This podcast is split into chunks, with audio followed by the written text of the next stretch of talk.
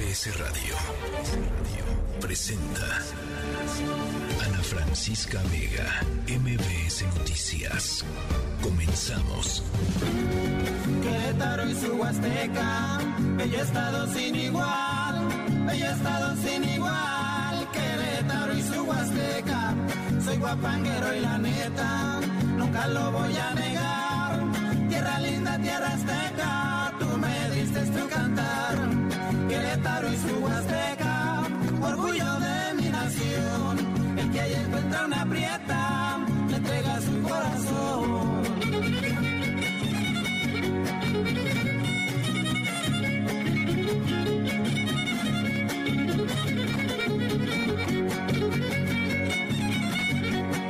Bueno, pues estamos eh, desde la hermosísima ciudad de Querétaro, en el hermosísimo estado de Querétaro. Son las 5 de la tarde con un minuto. Me da muchísimo gusto que nos acompañen en esta tercera emisión de MBS Noticias. Hoy 15 de febrero de 2023, miércoles 15 de febrero. Hay mucha información esta tarde desde, pues ya, voy a decir hermosísimo Querétaro como 25 veces en el programa. Espero que, eh, espero que me tengan paciencia porque qué barbaridad de lugar, qué hermoso eh, el cielo azul, en fin, eh, estamos aquí para la convención de MBS, es un enorme placer encontrar a tantos amigos eh, por los pasillos y, y reencontrarnos, ¿no? Después, como decíamos con José Ramón, después de, de, pues de varios años de quizá no vernos eh, eh, pues presencialmente, físicamente, así es que encantada de estar aquí en Querétaro, vamos a tener muchísima información esta tarde, Aeromar está anunciando el fin de sus operaciones. Para, platicaremos también sobre el tren Maya y el incumplimiento de la suspensión definitiva emitida por un juez por parte del gobierno federal. Hoy nos tocó en la mañanera, hoy nos tocó en la mañanera, vamos a estar eh, conversando sobre este tema. También eh, los arranques políticos en los Estados Unidos. eh, se lanza la candidatura presidencial de Nikki Haley, una republicana que va a buscar ganarle al expresidente de los Estados Unidos, Donald Trump, la candidatura republicana. Los tiempos electorales empiezan a, a tener, pues esto, muchísima intensidad también allá en los Estados Unidos. Son ya 36 muertes por meningitis en Durango y los alegatos finales en el juicio de Genaro García Luna. Por supuesto, todo esto y mucho más estaremos conversando también, por supuesto, con Mauricio Curi el eh, gobernador del estado de Querétaro. Por lo pronto saludo con enorme gusto a Ciudad del Carmen, a Reynosa, Torreón, a Felipe Carrillo Puerto, a toda la gente que desde el Valle de México se conecta con nosotros a través del 102.5. Gracias por platicar con nosotros, gracias por siempre estar eh, pendientes. Eh, nuestras redes sociales, Twitter, arroba Ana F. Vega, Instagram y Facebook, Ana Francisca Vega Oficial. Les dejo nuestro número de WhatsApp, 55 43 77 1025. Y recuerden que siempre nos podemos escuchar a través de nuestra página web o la aplicación de MBS, que si no la tienen, bájenla. Está de verdad buenísima. Arrancamos. MBS Noticias informa. Bueno, pues eh, una de las notas del día, después de 35 años desde su primer vuelo eh, que despegó del aeropuerto de Toluca para aterrizar en Acapulco, la aerolínea Aeromar anunció el cese definitivo de sus operaciones en México. Citlali Sainz, ¿cómo estás? Buenas tardes, cuéntanos. Hola, ¿cómo estás, Ana? Buenas tardes a ti también, a nuestros amigos del auditorio. Pues, como señalas, desde hoy no despegó Aeromar debido a que el Aeropuerto Internacional de la Ciudad de México le puso precisamente como fecha límite el día de hoy para ponerse al corriente con su deuda de más de 500 millones de pesos. Y bueno, en los mostradores de Aeromar ubicados en el aeropuerto capitalino se colocó un letrero que informaba de la cancelación de vuelos, esto por la suspensión del suministro de combustible y por la suspensión de, su, de servicios aeroportuarios. Aeromar, que había estado en el aire desde 1987, que viajó a 19 destinos nacionales, 28 de estas rutas eran exclusivas, tenía tres vuelos internacionales con más de 700 mil pasajeros transportados anualmente. Y bueno, ahora enfrenta adeudos por combustible por uso de aeropuerto, además de que le falta inversionistas y pues está también estaría enfrentando una eventual huel- huelga. Cabe señalar que Aeroméxico, Ana, esperaba que el empresario Mau- Mauricio de Sousa, dueño de Nela Airlines, una compañía de eh, aérea brasileña invirtiera, pero pues no lo hizo, además de que, como te decía, está en puerta una huelga de los trabajadores que ya estaba programada y esto pues pararía sus operaciones. Después, el Aeropuerto Internacional de la Ciudad de México confirmó que precisamente Aeromar tiene este adeudo con la terminal aérea derivado del incumplimiento de diversos contratos por monto estimado al día de hoy de 522.128 millones de pesos, que no incluyen los intereses. Y además el aeropuerto intervino el pasado 13 de enero las instalaciones en renta, permitiéndoles continuar con sus operaciones aéreas, logísticas y administrativas, pero emplazándola a pagar el total de esa deuda a más tardar el día de hoy a las 23 horas con 59 minutos. Sin embargo, la empresa anunció la cancelación de sus operaciones a partir de hoy a las 6 de la mañana. Así que mucha gente se quedó con sus boletos en la mano y otros que tenían programados para los próximos días, pues tampoco podrán ser utilizados. La aerolínea está ya con este anuncio, con un papel que puso en los mostradores donde dijo que tenía suspendidas sus operaciones. Ana, es mi reporte al auditorio. Bueno, pues ahí está. Gracias, Itlali. Buenas tardes. Muy, muy buenas tardes. Eh, y en la línea telefónica el capitán José Alonso Torres, vocero del Sindicato de Pilotos de, de ASPA. Eh, capitán, gracias por platicar con nosotros y eh, pues un día triste, la verdad. 600 plazas, 600 personas que quedan sin, sin trabajo el día de hoy con esta decisión de Aeromar, capitán. ¿Cómo estás, Ana Francisca? Un verdadero gusto saludarte a ti y a tu auditorio. Lamentablemente en unas condiciones muy tristes, como tú mencionas. Sí, efectivamente, son cerca de 700 empleos directos que tenía Aeromar, entre ellos 76 pilotos, y sí es muy triste que, que anuncien el cese de operaciones. Eh, platícanos un poco cuál es la situación de, de todos estos trabajadores, capitán.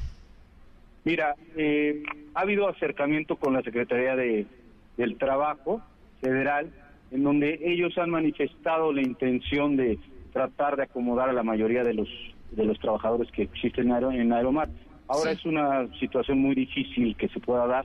Nosotros por parte de ASPA tenemos contratación colectiva también con Aeroméxico y vamos a tratar de gestionar en la mayor eh, medida posible a la mayor cantidad de pilotos que puedan ingresar. Son pilotos con mucha experiencia, con muchos años de vuelo, con un gran expertise en la aviación.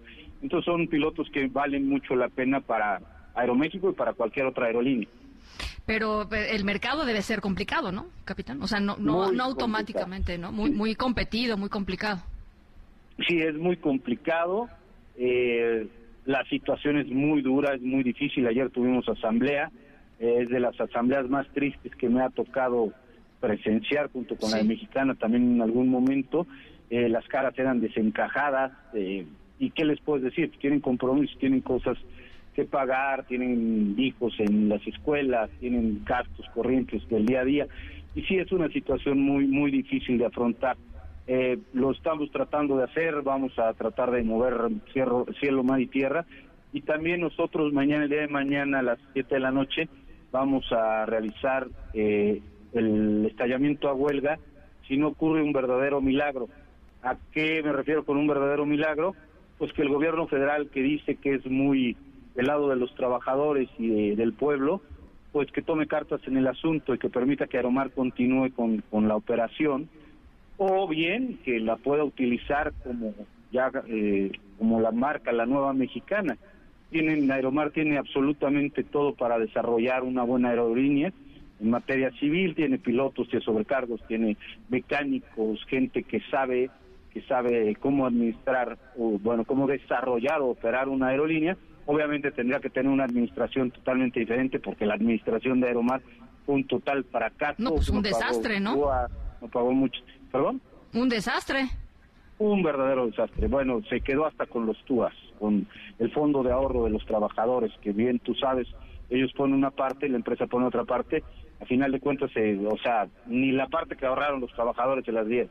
Eh, eh, con el SAT, con el aeropuerto internacional. Y la, la cosa aquí nosotros no pedimos que, que intervengan a favor del empresario. El empresario tiene que pagar lo que debe y tiene que dar cuentas y se le tiene que juzgar. Pero sí que vean el lado humano y el lado de los trabajadores que existen en México, ¿no? Que no, no es fácil, no es muy difícil que cerca de 700 familias se queden sin, sin sustento. Sí. Ahora, eh, eh, entonces, los trabajadores, eh, hay, digamos, hay una posibilidad, no sé qué tan grande o, qué tan pequeña sea, pero habría una posibilidad de que esos trabajadores pudieran ser recontratados para esta nueva línea aérea adquirida por el gobierno mexicano. Ahí está esa posibilidad, quizá. Pues nosotros la hemos ofrecido, lo ofrecimos a la Francisca en algún momento, hace algunos meses, dijimos que si quería desarrollar una, una empresa sería buena que, que tomara Aeromar, que tienen se habla en el mundo que es de lo más difícil de administrar una empresa aérea. Tiene muchos altibajos. Entonces, ellos saben cómo operarla. Eh, ahora le ponemos a su consideración y esperamos que, lo retomen y nosotros les decimos cómo, nada más que lleven una administración separada totalmente de estas personas y que, empiecen con eso, a pesar de que no estamos muy de acuerdo con, con la aerolínea del Estado, pero bueno, total de, con tal de salvar eh, tanta tanto desempleo, somos capaces de tragarnos eh, el trago amargo, dar el trago amargo. Bueno, pues eh, estaremos muy muy pendientes, capitán, de lo que vaya de lo que vaya sucediendo. Por lo pronto, muchas gracias por por estos minutos y un abrazo. Gracias. No, gracias a ti, Ana Francisca, y estamos para servirte. Que tengas un excelente día. Igualmente, rápidamente nada más decirles, los pasajeros, la gente que tenía boletos, ¿no? Para eh, volar por, por Aeromar, eh, se van a repartir, digamos, las rutas entre Aeroméxico y Volaris. Volaris va a dar un servicio gratuito, ya lo anunció a todos los pasajeros por el cese de operaciones de Aeromar. Eh, eso por parte de Volares. Y Aeroméxico dijo que no tan gratis. Aeroméxico dijo que solo van, te van a pagar el TUA los, los pasajeros que ya habían comprado su boleto, es decir, van a terminar pagando dos túas, ¿no? Eh, por supuesto, la, Profeco. Em, tiene toda la eh, toda la eh, pues el protocolo digamos que se tiene que cumplir para que los pasajeros afectados por esta esta cancelación puedan em, de alguna manera pues, ser ser reencausados en términos de los vuelos que puedan que puedan tomar o que se les pueda reembolsar su dinero así es que la em, recomendación es, por supuesto, que se acerquen a la Profeco. Las 5 de la tarde con 13 minutos. Ana Francisca Vega, NMBS Noticias.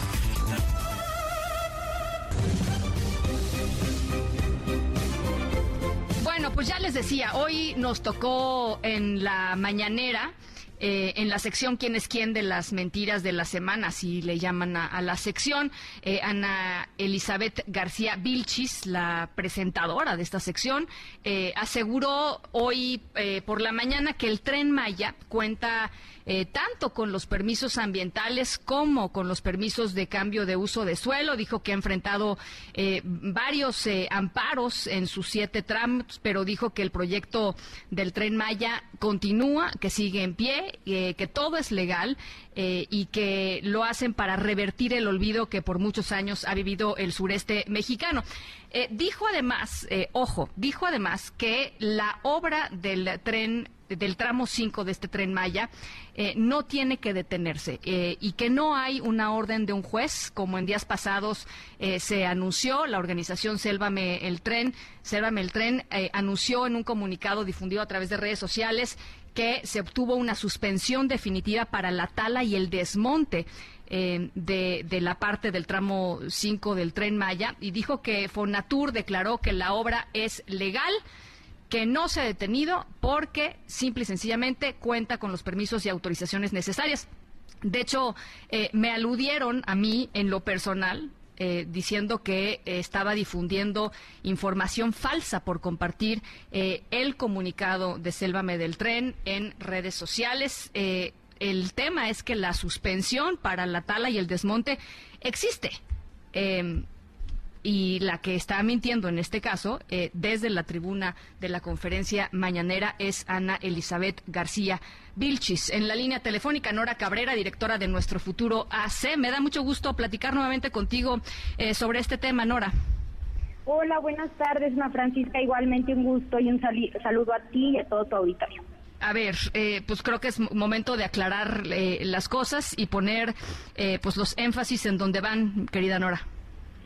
Mira, pues, pues sí, como ya platicabas en la narrativa de lo que ha estado sucediendo, creo que hay algo que es muy, muy claro y que es muy importante ponerlo en relieve. Hay un desaseo jurídico legal por parte del Ejecutivo Federal en el proyecto de Tren Maya que es clarísimo. Tan, es tan claro que hay tantos procedimientos, tantos juicios, que precisamente lo que se está haciendo con estos es controvertir su legalidad y su constitucionalidad.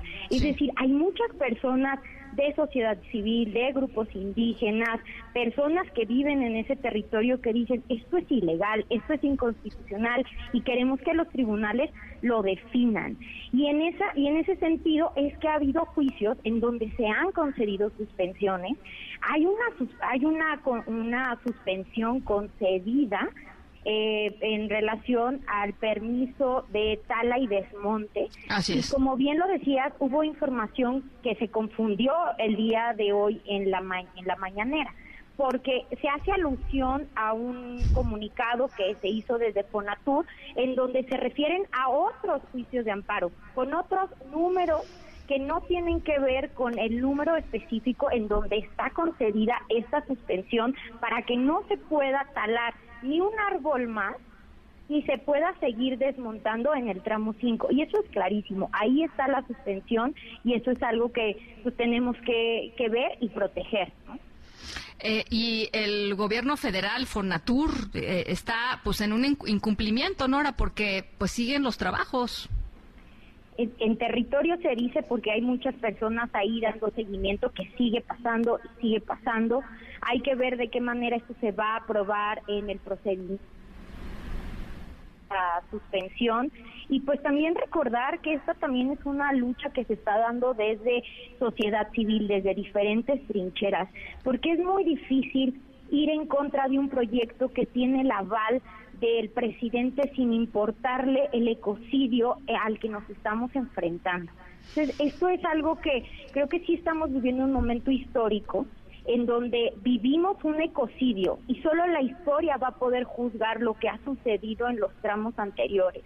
Pero con estas suspensiones, lo que podemos intentar es que la, historia no tenga que juzgar un ecocidio, ¿no? O sea, sí es, sí es muy importante poner eso en, en evidencia lo que se está viviendo en Tren Maya, a mí me ha tocado caminar, creo que tú también has ido por ahí, no sé si, si has tenido la oportunidad de hacerlo, pero la realidad es que entristece ver lo que está sucediendo en, en Tren Maya. Y, y, creo que es muy importante eso, seguirlo poniendo en el contexto de lo que se está discutiendo el día de hoy y que seguirá en los próximos, en los próximos meses. Bueno, entonces para que quede claro, hay una suspensión definitiva. La suspensión definitiva tiene que ver con la tala y el desmonte y lo que lo que se presentó en la mañanera no tiene que ver con esa suspensión definitiva, tiene que ver con otras suspensiones que se han otorgado. Eh, pero em, pues digamos que quien está desinformando pues no somos nosotros, no son no es Sélvame del tren, en fin, eh, la desinformación viene de otro lado, Nora, nada más para que quede claro. Eh, es, es, algo que es clarísimo y además, por ejemplo, yo que no formo parte de las abogadas de Sélvame del, del tren, puedo tener acceso a información pública en donde se puede verificar que la información que dio Sélvame del tren es cierta basta con ingresar a la página del Consejo de la Judicatura Federal, poner el número del expediente para darte cuenta que se que se concedió la suspensión en la parte de tala y desmonte. Entonces esto está a la luz de todos y sí parece muy grave que quieran confundir este tipo de información. Bueno, Nora, pues eh, ahí está eh, y, el, y el ecocidio sigue, ¿no? O sea, el tren Maya sigue, el ecocidio sigue, ya estaremos conversando. Muchísimas gracias por lo pronto por esta, por esta aclaración y esta serie de puntualizaciones. Al contrario, gracias por el espacio y hay que seguir vigilando que el ecocidio no quede impune. Muchísimas gracias, Nora Cabrera, directora de Nuestro Futuro AC. Las 5 con 20. MBS Noticias informa. Bueno, recta final del juicio en contra del ex secretario de Seguridad Pública de México, Genaro García Luna. ¿Cómo transcurrió esta jornada? Mariano Moreno, te saludo hasta Nueva York. ¿Cómo estás? ¿Qué tal, Ana Francisca? Buenas tardes. Hoy se dieron los argumentos de cierre ya, tanto de la Fiscalía como, como de la defensa de Genaro García Luna.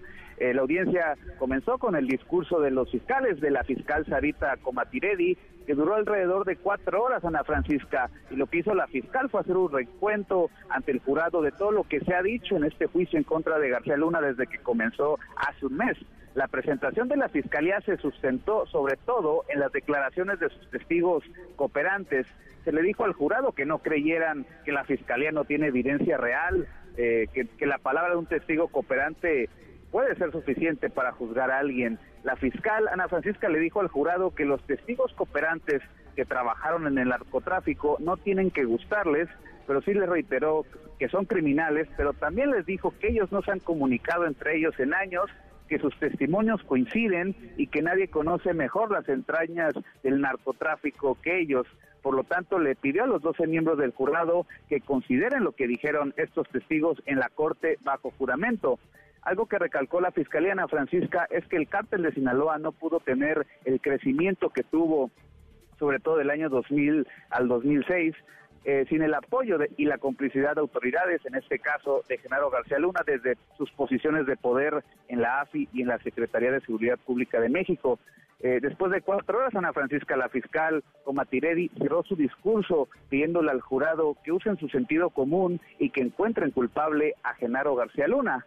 Luego fue el turno de César de Castro, abogado de García Luna. Al igual que lo hizo en su alegato inicial Ana Francisca, él le dijo al jurado que contra García Luna no hay ninguna foto, ningún video, audio, ningún documento, correo electrónico que muestre un vínculo de Senado García Luna con el cártel de Sinaloa. Como era de esperarse, su argumento de cierre se enfocó en desacreditar a los testigos cooperantes que fueron narcotraficantes. Le, recordó al jurado todos los pecados de estos testigos, eh, señaló que si fueron capaces de cometer crímenes terribles como asesinatos y torturas, también serían capaces de mentir en una corte federal. Eh, le recordó al jurado Ana Francisca que testigos como el Grande o el Rey Zambada ya se encuentran libres y viviendo en Estados Unidos gracias precisamente a estos tratos con la Fiscalía.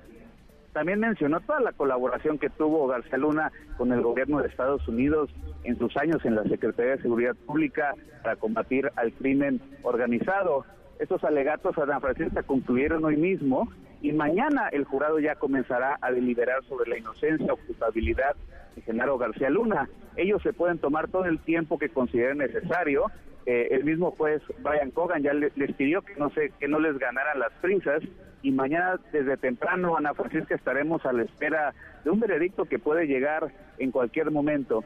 Hasta aquí el reporte.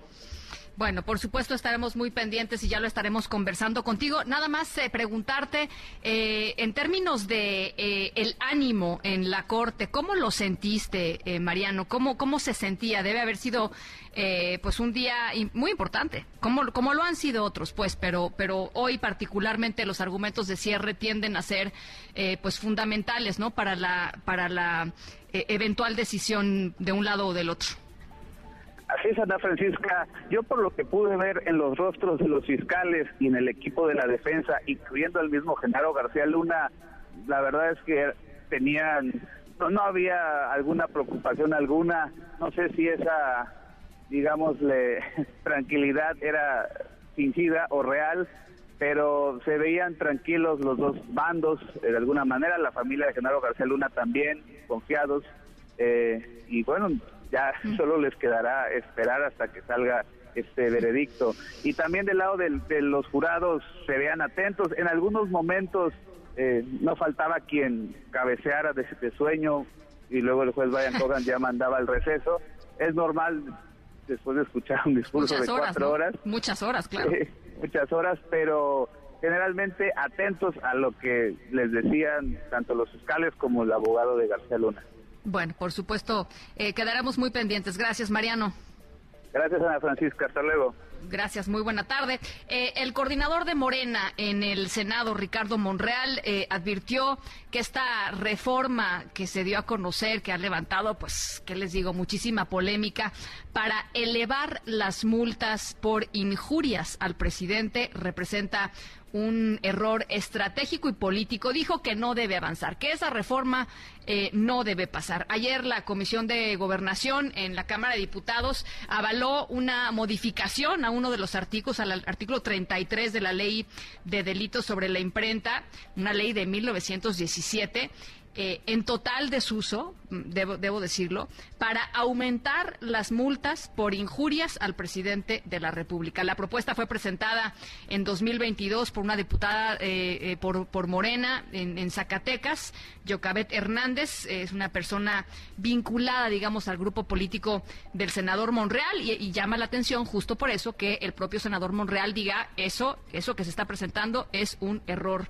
es un error estratégico, un error político. Vamos a escuchar considero que es inoportuno, sobre todo en un cambio de régimen, sobre todo en un proceso de transformación donde la tolerancia y la libertad de expresión y de imprenta no debe de tocarse. Si yo denunciara a todos los que nos injurian todos los días, no terminaría. Yo soy tolerante y no actúo demandando a quienes lo hacen. Entonces simplemente ese es un régimen de libertades varios senadores con los que me reuní no están de acuerdo. Y el presidente López Obrador también habló sobre, sobre esta ley pues, por la polémica ¿no? que, que generaría. Esto fue lo que dijo el presidente. Me sorprendió ayer que autorizan en la Cámara que el que insulta al presidente le van a aumentar el castigo, va a tener que pagar dos, tres veces más. Yo no sé quién hizo eso. Sí, pero yo no lo necesito eso. Yo no lo necesito, yo no lo promoví. Sí, lo voy a vetar, lo voy a vetar. ¿Eso para qué?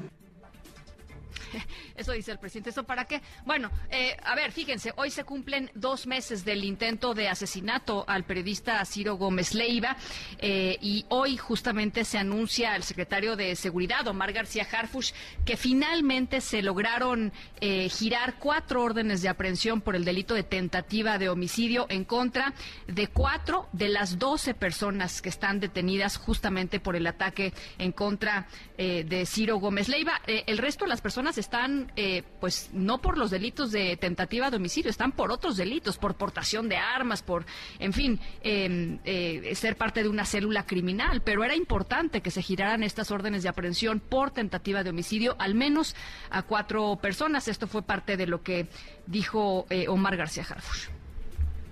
Hoy ya la Fiscalía cuenta con órdenes de aprehensión por tentativa de homicidio para cuatro de estas personas que serán, que se las vamos a cumplimentar entre hoy y mañana, depende de los tiempos de la Fiscalía. La investigación es muy sólida. Nosotros hemos escuchado, más bien contestado a sus preguntas cuando hay alguna duda sobre la integración de la carpeta. Es una investigación muy firme, como ustedes pudieron ver la detención, cómo se comprueba la participación sobre todo de, de los primeros cuatro que vamos a cumplimentar las órdenes de aprehensión y posteriormente los, los demás.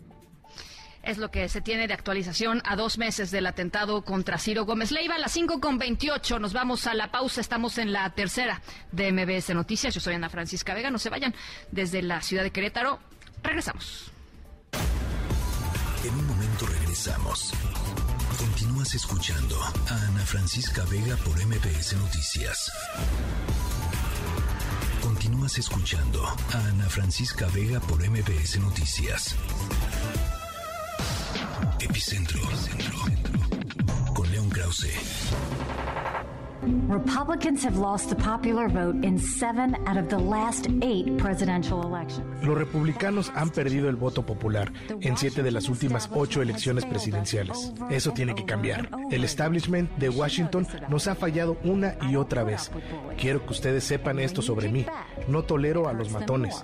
Y si les devuelves el golpe, les duele aún más si llevas tacones. Soy Nikki Haley y me postulo para presidenta.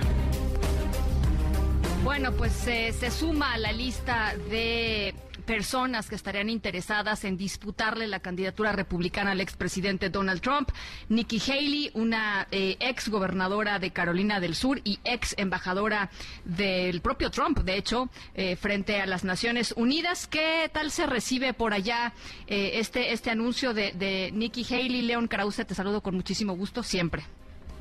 Igualmente, Ana, pues muy interesante, la verdad, el anuncio de Nikki Haley, aunque tenga pocas posibilidades en la contienda de, llevarse la candidatura, me parece que hay eh, un par de variables que hay que subrayar. Eh, la, primera de ellas es que ataca, eh, aunque sea de manera indirecta, pero ataca a Donald Trump, habla Nikki Haley de los políticos de, digamos, mayores de 75 años de edad y cómo pues representan una generación distinta y cómo es, es, hora de, de, la generación más joven. Es decir, se refiere a la edad, por supuesto, de Biden, pero también de Donald Trump, que ya pasó los 75 hace, hace un buen rato, y es eh, pues una candidatura que, insisto, aunque no terminará en, éxito, a lo mejor tiene también como intención consolidarse como candidata vicepresidencial potencial para Trump o para quien, eh, quien eh, resulte ganador en, en, esa contienda que tiene también ahí, todavía no oficialmente,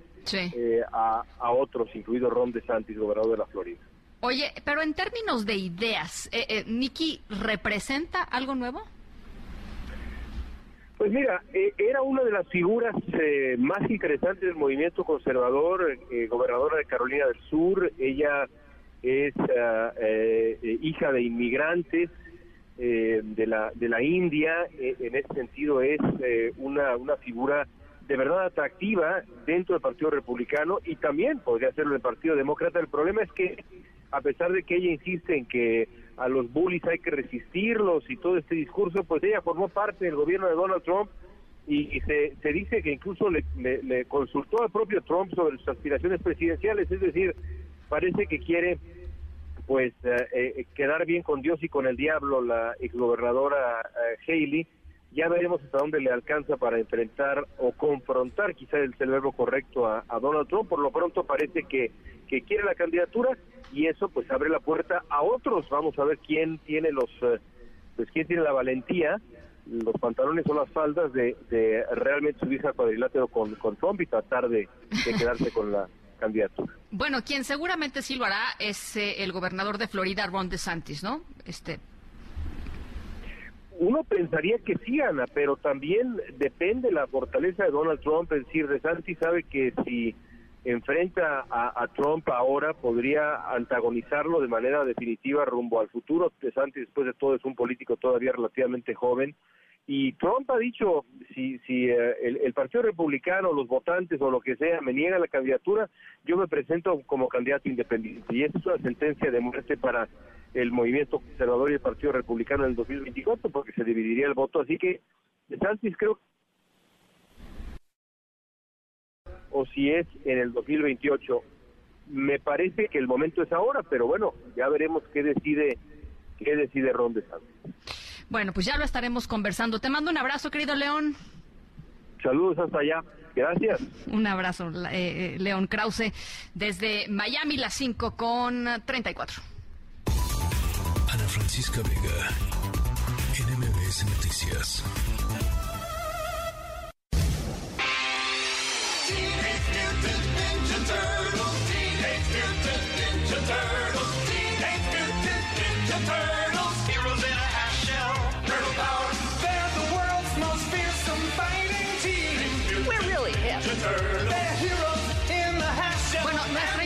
Sonora de hoy, em, no se me asusten, no se me asusten, pero tiene que ver con ratas. Em, no hablamos de ratas como las que se suben a saltar los camiones, no, esos son otro tipo de ratas, este, o los que andan, este, pues en algunos pasillos de oficinas gubernamentales, tampoco hablamos de esas ratas, eh, o las que te sacan el celular en el metro, tampoco son de esas. Eh, hablamos de ratas como el maestro Spindler, la rata mutante de las tortugas ninja, seguramente se acordarán ustedes de las tortugas ninja, que aprendieron ninjitsu para proteger Nueva York. ¿Lo recuerdan? Bueno, nuestra historia sonora, si no lo recuerdan, no se preocupen, porque nuestra historia sonora de hoy trata sobre ratas eh, que aunque no son ni ninja ni mutantes, sí tienen un trabajo muy especial eh, y muy importante que han estado desempeñando los últimos días y que lo harán eh, pues seguramente en las próximas semanas en una situación que está enfrentando hoy un país, dos países eh, terriblemente triste y dolorosa por un desastre natural. Al ratito les voy platicando de qué se trata. La historia sonora por lo pronto seamos amigos de las ratas, aunque sea un ratito. Las 5 con 36, vamos a la pausa, regresamos con mucho más. Estamos en la tercera de MBS Noticias. Yo soy Ana Francisca Vega, no se vayan, regresamos.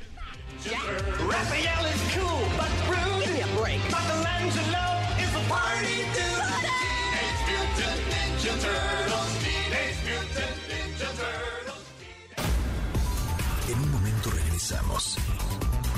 Continúas escuchando a Ana Francisca Vega por MBS Noticias. Continúas escuchando a Ana Francisca Vega por MBS Noticias.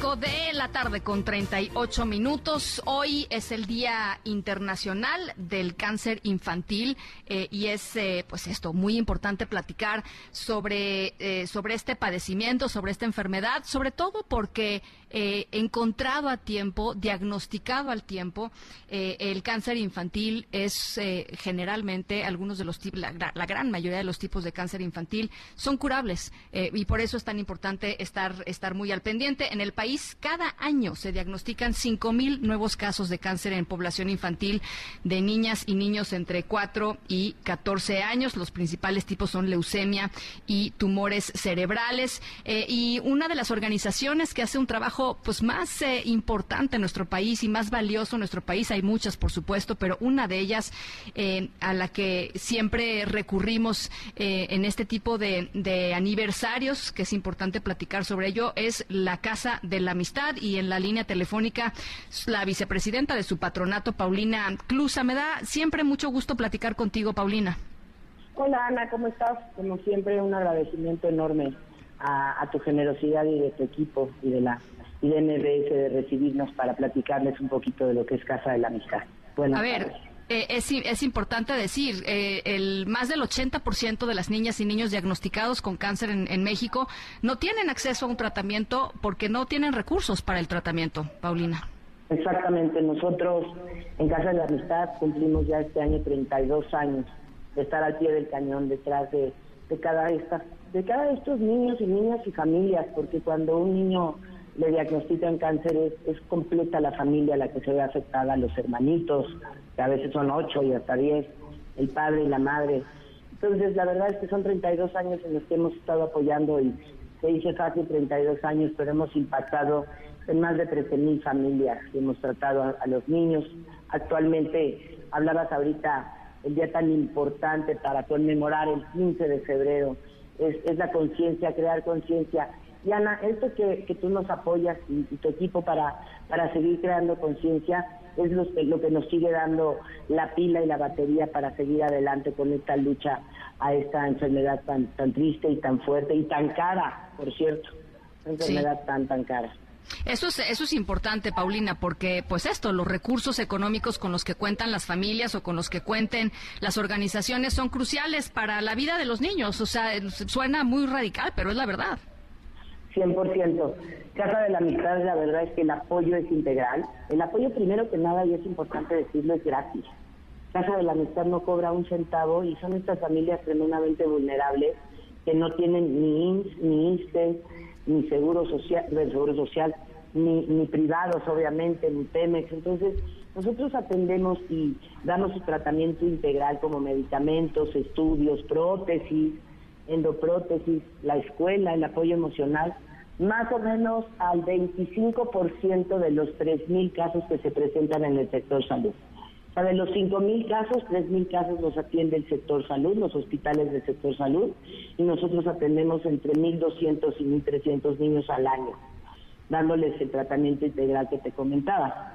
Entonces, la verdad es que el impacto de Casa de la Amistad, y por eso te pedí la entrevista y amablemente siempre me ayudas, es, es concientizar. 15 de febrero, Hablar de cáncer, Ana, es hablar de vida. El cáncer en muchos casos es curable. En México tenemos un índice de sobrevida apenas del 54% promedio en la República Mexicana. Pero en Estados Unidos y países donde se trata correctamente el cáncer, se detecta a tiempo, como lo dijiste al, comienzo del programa, es, es 90% curable. La sobrevida es, es, es, es con mucha esperanza quien, quien hoy está a favor nuestro, donando, apoyándonos y todo esto, cree que el cáncer, hablar de cáncer es hablar de vida porque porque tenemos eh, una esperanza de vida. Oye, y fíjate, es, es, muy impactante esta cifra, ¿no? Un, niño, en, o sea, en Estados Unidos, eh, nueve de cada diez niños diagnosticados con cáncer se salvan. Eh, eso, esa es esa tasa de sobrevida. En México, eh, pues estamos hablando de que cinco, ¿no? Cinco niños se, se, se, salvan y cinco niños mueren de los diagnosticados con cáncer. ¿Y cómo hacer para subir ese porcentaje, Paulina? Porque ese 36% de muertes que en exceso, digamos, que no tendrían por qué ocurrir, eh, siguen ocurriendo en nuestro país eh, y, con toda la experiencia que tienen en Casa de la Amistad, eh, pues seguramente tienen unas muy buenas ideas de, cómo poder empezar a revertir eso. Sí, lo, que, lo que empezaste tu programa diciendo, detección oportuna, atención oportuna, o sea, se detecta, el niño es diagnosticado de inmediato, no podemos tardar ni tres días en empezar ya administrarle sus tratamientos, lealtad al tratamiento. Nosotros hacemos mucho porque la familia no abandone el tratamiento. A veces llevamos dos años tratando al niño, ya está casi en vigilancia y de pronto lo abandonan. Entonces los, los esforzamos y motivamos mucho para no abandonarlo. Luego la vigilancia es importante. Ana, porque pudieran recaer, pero nosotros ahí seguimos en casa de mitad al pie del cañón para volverlos a recibir si es que recaen, ¿no? Entonces, todo esto es, es importante porque lo que hacemos en la detección oportuna y atención temprana es lo que nos hace elevar el índice de sobrevida.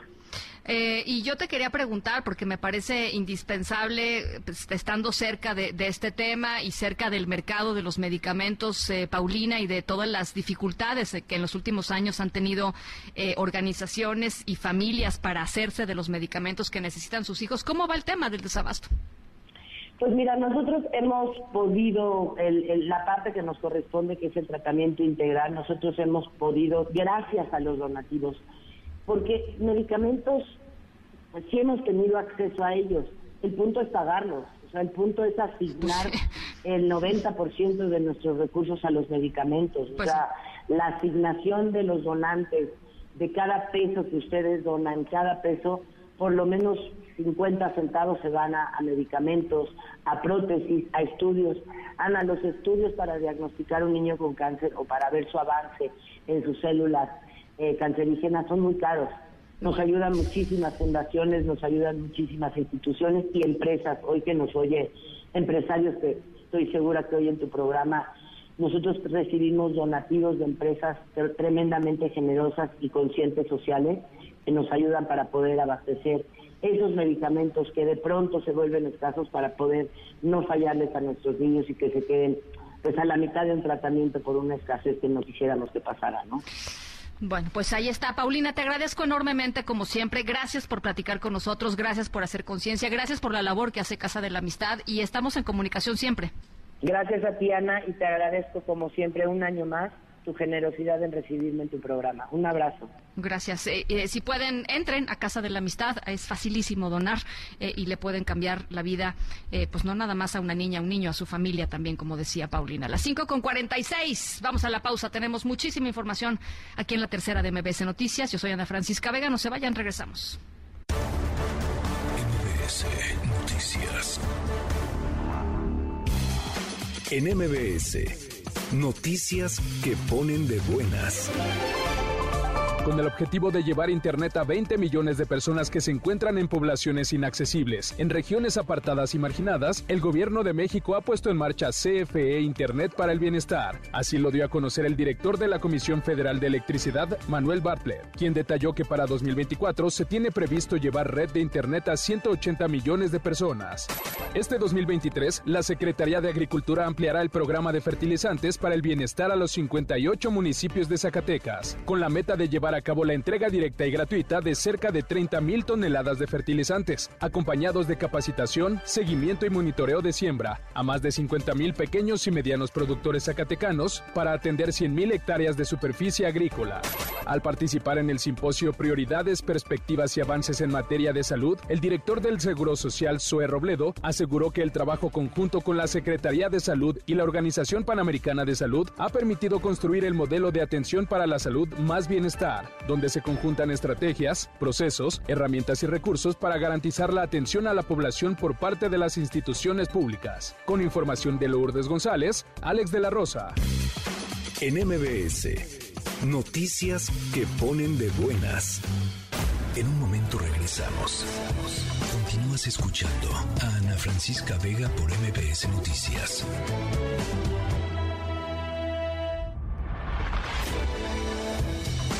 Ya estamos de regreso. Ana Francisca Vega en MBS Noticias.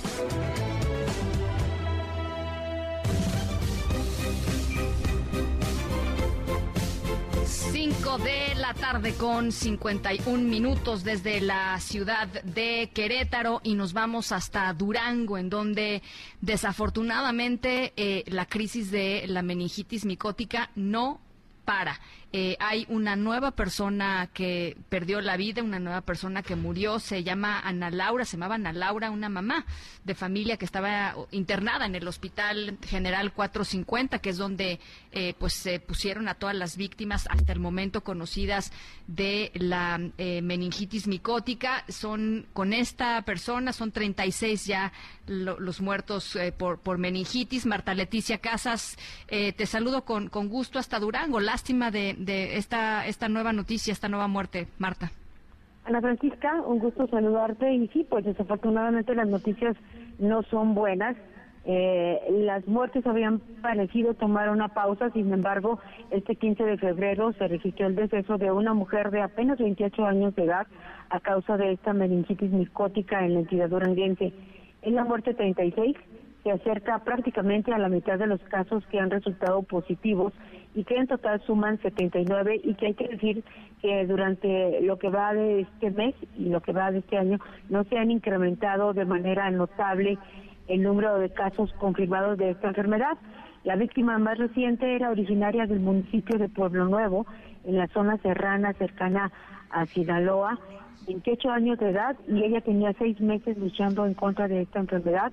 Murió desafortunadamente en el Hospital 450 había sido intervenida de una cesárea en el Hospital San Carlos, uno de estos cuatro hospitales polémicos particulares donde se generó este contagio que ha sido fatal en muchos casos. La Secretaría de Salud en el Estado SEMA Condo Padilla hoy abordó este tema, nos confirmó la muerte número 36, pero también nos da esperanzas porque ellos calculan que el tiempo de incubación del hongo Fusarium solani, que es el causante de esta enfermedad, pues en muchos casos mortal, ya habría tenido el tiempo de incubación necesario y podrían ya no darse nuevos casos. Vamos a escucharla. A ver. Consideramos que ya pasó el tiempo que se tiene considerado de, en el que se pueda presentar síntomas en el paciente. Sí, es, eh, pues es el objetivo. Nosotros esperamos con este tratamiento, con esta vigilancia que estamos teniendo con todos los pacientes,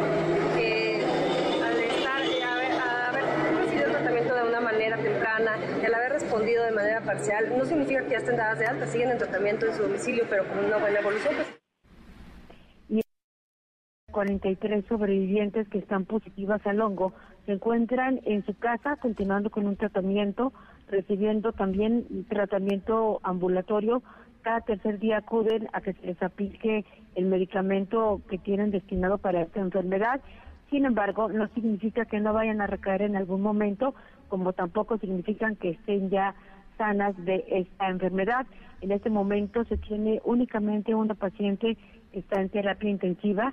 Ella fue trasladada a través del IMSS a un hospital de especialidades que se ubica en la ciudad de Torreón, Coahuila, y en el caso del Hospital General 450, que depende de la Secretaría de Salud en Durango, se tienen dos pacientes en hospitalización. Por el tema jurídico, Ana Francisca, te comento que los tres detenidos continúan su proceso en prisión preventiva luego de haber sido vinculados a este proceso.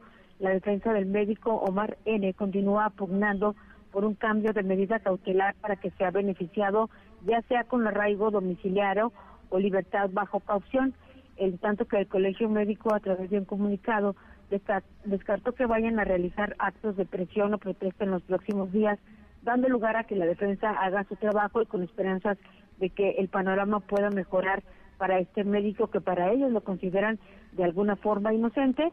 Y de los que sí no se tiene noticia alguna es de los siete eh, que se encuentran con órdenes de aprehensión, los propietarios y administrativos de estos cuatro hospitales donde se dieron los contagios.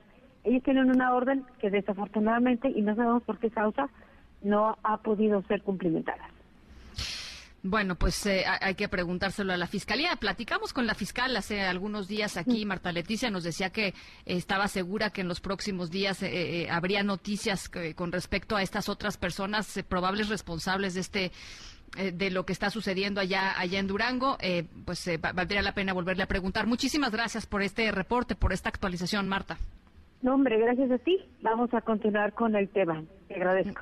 Un abrazo, Marta Leticia Casas, allá eh, en Durango. Y se acuerdan que ayer platicamos con Xochil Gálvez, la senadora Xochil Gálvez, eh, porque el periódico El Universal, eh, en primera plana, publicó ayer una encuesta en donde daban a Xochil Gálvez como la favorita para ser jefa de gobierno de la Ciudad de México. En segundo lugar, era la única persona de la alianza, de hecho, eh, PRIPAN-PRD, eventual alianza PRIPAN-PRD, que estaba pues con esos números. Y en segundo lugar, eh, el secretario de Seguridad Ciudadana de la ciudad, Omar García Harfush. Bueno, pues ya hay eh, reacción de, de, García Harfush. Dice que él no quiere ser eh, candidato a la jefatura de gobierno capitalino para el 2024. Eso lo dice eh, pues en febrero del 2023. Ya veremos qué va diciendo conforme se vayan acercando los meses. Adrián Jiménez, ¿cómo estás? Buenas tardes.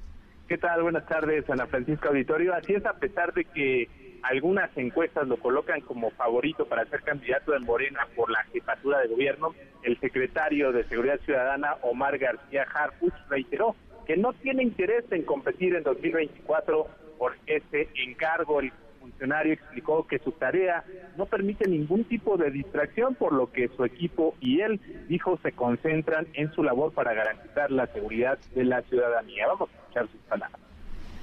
Sí nos descartamos porque soy jefe de la policía, no tengo ningún, ningún otro interés más que hacer la tarea que me, que me es instruida todos los días expresó su deseo en seguir colaborando con la jefa de gobierno Claudia Sheinbaum en caso de que ella sea la aspirante a la presidencia por Morena el próximo año. Así lo dijo. Pensar en algún tipo de especulación de futuro. A mí lo que me gustaría es, obviamente, continuar en el equipo de la doctora Claudia Sheinbaum. Lo he, lo he dicho muchas veces y es lo, lo que consideramos hacer. En este sentido, puntualizó que la ciudadanía debe tener certeza de que todos los días para mejorar las condiciones de seguridad de los habitantes de la Ciudad de México está trabajado y concentrado al frente de la policía capitalina. Ana Francisca Auditorio, la información que les tengo. Muchísimas gracias, Adrián. Buenas tardes. Un abrazo. O sea, básicamente lo que dice Omar García Harfush es eh, que si la jefa de gobierno resulta la precandidata elegida por la encuesta de Morena y resulta que es la candidata de Morena eh, al 2024 y gana la presidencia, le gustaría ser secretario de Seguridad Pública de México. Es básicamente la traducción eh, de lo que dice Omar García Harfush. Mientras todas esas cosas suceden, ¿no? Ese rompecabezas sucede, eh, él dice está concentrado en la Ciudad de México. Las 5 de la tarde con 59 minutos. Ana Francisca Vega, NMBS Noticias.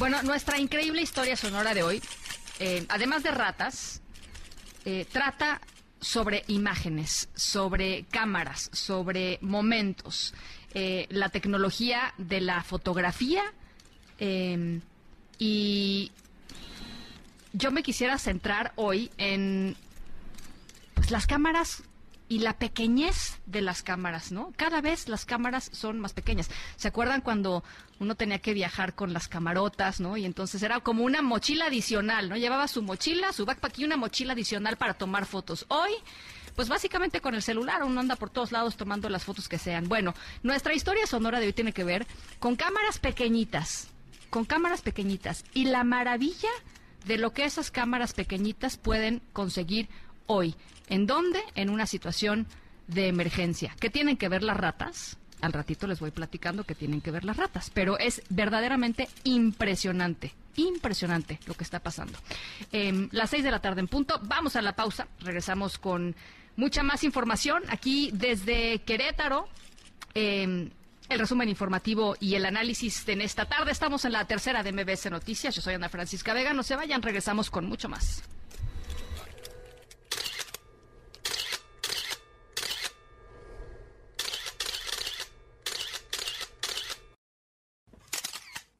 En un momento regresamos. Continúas escuchando a Ana Francisca Vega por MBS Noticias.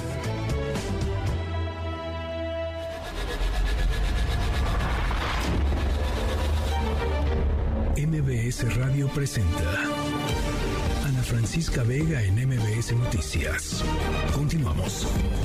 Querétaro, Escobedo y Bello San Juan del Río, X y Villa Progreso, yo les brindo el cantar mío. Hermoso Pinal de Amoles, Camargo y Peña Miller, el rincón de Peña Blanca, que su adorno es la mujer. por el timbre y la esperanza, el doctor Marconi. Bueno, pues esta tarde la tercera emisión de MBS Noticias desde el estado de Querétaro, desde la ciudad de Querétaro. Muchas gracias de veras por acompañarnos. Gracias por sus mensajes 55 43 77 1025. Hoy miércoles eh, 15 de febrero. En la siguiente hora, muchísima información. Aprovechando que estamos en sus terruños, vamos a estar platicando, vamos a estar conversando con el gobernador de Querétaro, eh, Mauricio Curi. Temas importantes con él, eh, la verdad, temas importantes con él. Eh, por supuesto, Mariana Linares Cruz y su plaza pública.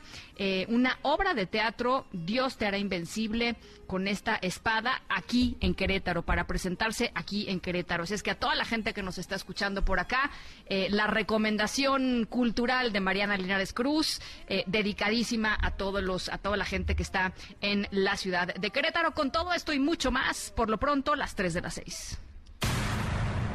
MBS Noticias informa. Bueno, pues siguen en el Senado con el tema del plan B de la reforma electoral. La oposición dice que Morena y sus aliados están eh, tramposa y mañosamente haciendo tácticas dilatorias. ¿Para qué? Pues para que no dé tiempo de que pueda ser eh, impuesta, pueda ser eh, puesta una eh, acción de inconstitucionalidad de este de este plan B de la reforma electoral. Morena y sus aliados, particularmente el senador Monreal, dicen que no hay ninguna táctica dilatoria que se va a discutir en su momento. Eh, ayer Xochil Gálvez, panista, nos decía, habrá tiempo, habrá tiempo de impugnarla frente a la Suprema Corte de Justicia de la Nación. En fin, eh, las cosas se siguen muy complicadas, muy trabadas allá en eh, la Cámara de Senadores. Oscar Palacios, ¿cómo estás? Buenas tardes. ¿Qué tal, Ana Francisca? Buenas tardes. Así es, justo el bloque de contención en el Senado acusó a Morena de retrasar deliberadamente la discusión de la cláusula de vida eterna contemplada en el Plan B de reforma electoral. Esto a fin, dijeron, de desimplar la marcha del próximo 26 de febrero. En conferencia de prensa, senadores de oposición advirtieron que aunque se haya convocado a comisiones la próxima semana para discutir justo el artículo pendiente del Plan B, bueno, pues nada garantiza que el dictamen sea subido al Pleno en lo inmediato, esto es el próximo miércoles miércoles. Justo el coordinador del PAN, Julián Rementería, destacó que Morena convocó mañosamente a comisiones para el próximo martes a las 5 de la tarde a fin de que no se cumplan los tiempos legales para poder subir el tema al Pleno en la sesión del día siguiente y es que el reglamento marca que por lo menos se deben establecer o cumplir 24 horas antes de que el dictamen sea subido al Pleno. Escuchemos.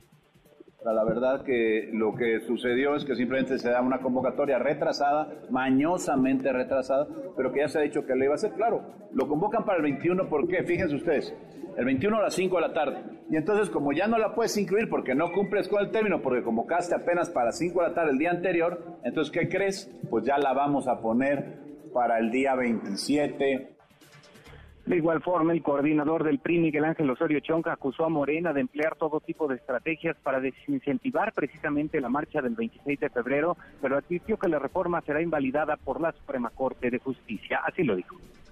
Están eh, ocupando todo tipo de estrategia para evitar, primero, que esta gran marcha que va a suceder pues lleve ya pues muy claro el objetivo de la misma contra esa reforma que van a aprobar, que ya aprobaron casi en su totalidad.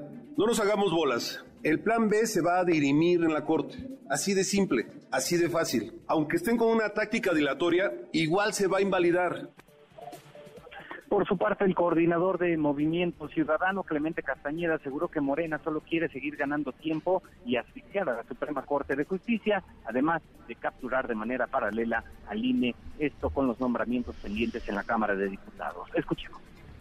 Tengo dos sospechas. La primera, sí, es que quieren asfixiar a la Suprema Corte de Justicia de la Nación y seguir ganando tiempo. Y la segunda es que paralelamente quieren capturar al INE. Lo que está sucediendo en la Cámara de Diputados debe de alarmarnos a todas y a todos. Actúen con responsabilidad, terminemos el proceso legislativo y demos la oportunidad a la Corte que decida en consecuencia.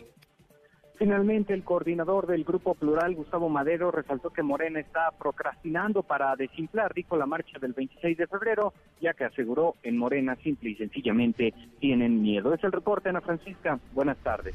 Muchas gracias, Oscar. Buenas tardes. Hasta luego.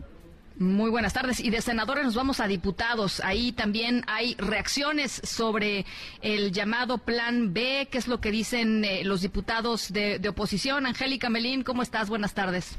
Hola Ana, muy buenas tardes, qué gusto saludarte también. Saludos para los amigos del auditorio. Hay esperanzas, dicen al menos los congresistas de la oposición, de que los recursos legales que se están promoviendo desde ya, Ana, pese a que como escuchamos con nuestro compañero Oscar Palacios, no ha terminado el proceso parlamentario de resolución del Plan B en el Senado de la República, bueno, pues ya se están presentando acciones legales para poder frenar esta legislación y los argumentos que se están presentando ante jueces de distrito, en este caso por parte de organismos partidistas, como lo marca la ley, que tienen eh, pues el derecho a presentar los partidos políticos pues, recursos eh, como el amparo, en este caso un amparo indirecto contra esta legislación que todavía está en curso en el Senado de la República. Desde la bancada del PAN en la Cámara de Diputados se consideró que estos amparos que ya comenzaron a presentarse contra el Plan B, bueno, pueden prosperar ante las instancias jurisdiccionales y parar por esa vía esta reforma impulsada desde el Ejecutivo Federal. En lo anterior, aunque los senadores tienen pendiente esa resolución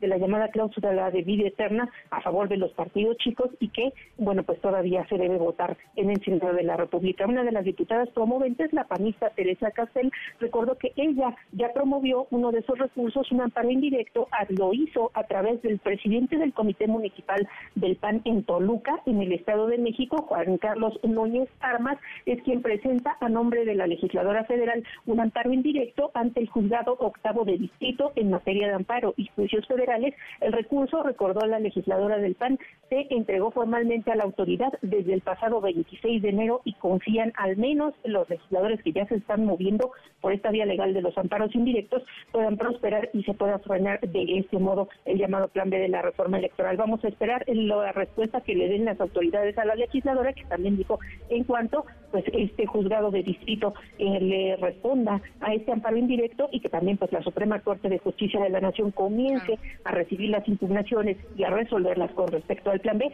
bueno pues se verá si están prosperando o no estos recursos legales. Así la información de San Lázaro, Ana.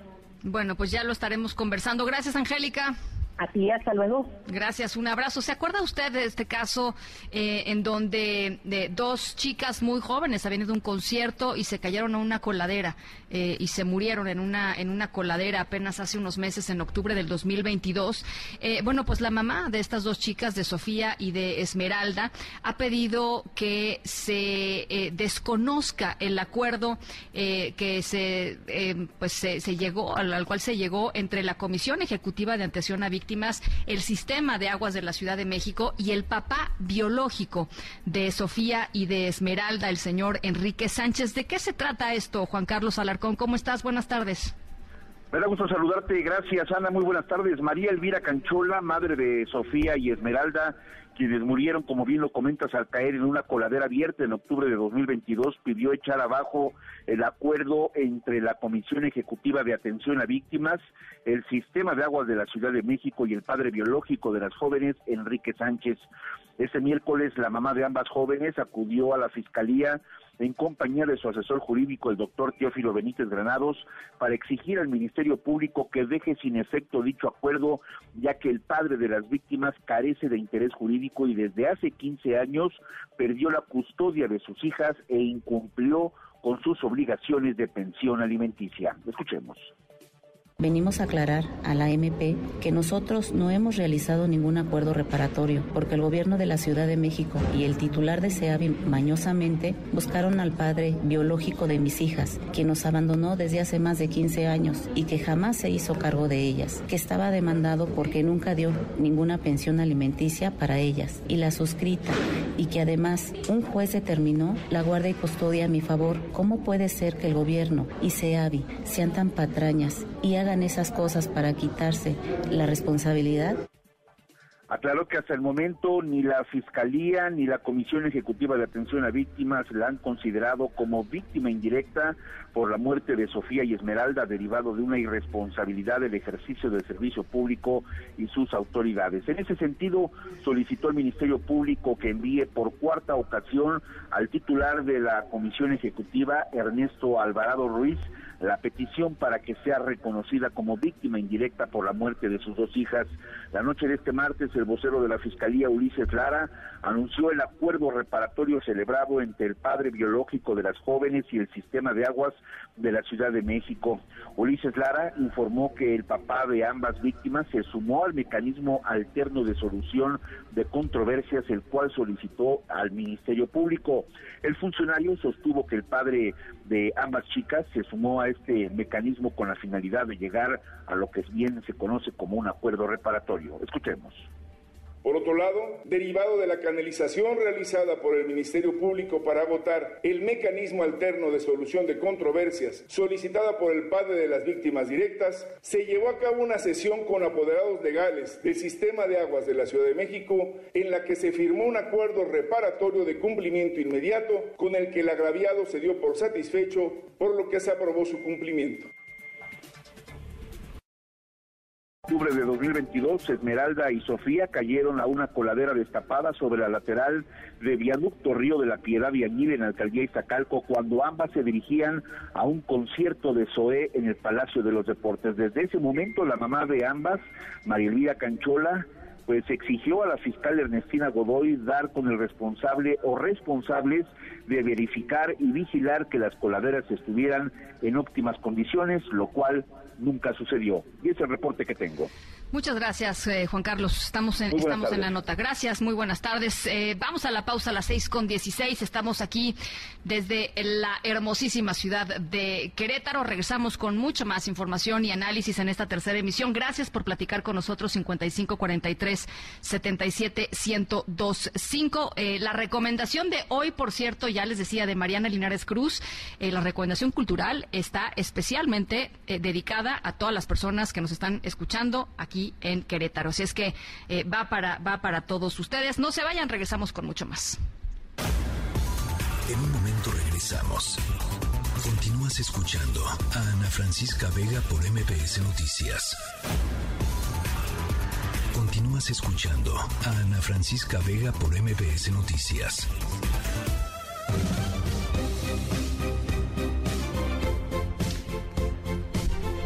6 de la tarde con 19 minutos. finalmente se eh, presentó Luis Crescencio Sandoval, el secretario de la Defensa Nacional, hoy con los legisladores de la Comisión de la Defensa Nacional, allá en la Cámara de Diputados. Se había pospuesto, chequen esto, eh, se había pospuesto la. Em, la comparecencia del propio eh, Luis Crescencio Sandoval, nada más cuatro meses eh, finalmente hoy fue a la Cámara de Diputados a, platicar con ellos, a, rendir cuentas. ¿Qué fue lo que sucedió? Eh, digamos, eh, la cita estaba expresamente hecha para que explicara el tema del hackeo del grupo Guacamaya. ¿Se acuerdan de los, de, los, de los documentos del grupo Guacamaya que revelaron un montón de cosas y siguen revelando un montón de cosas sobre las actuaciones del ejército mexicano? Angélica Melín, nuevamente buenas tardes. Hola Ana, muy buenas tardes de nueva cuenta. También saludos para el auditorio. Se llevó finalmente a cabo esta reunión entre el titular de la Secretaría de la Defensa Nacional, el general Luis Crescencio Sandoval, y los integrantes de la Comisión de Defensa de la Cámara de Diputados.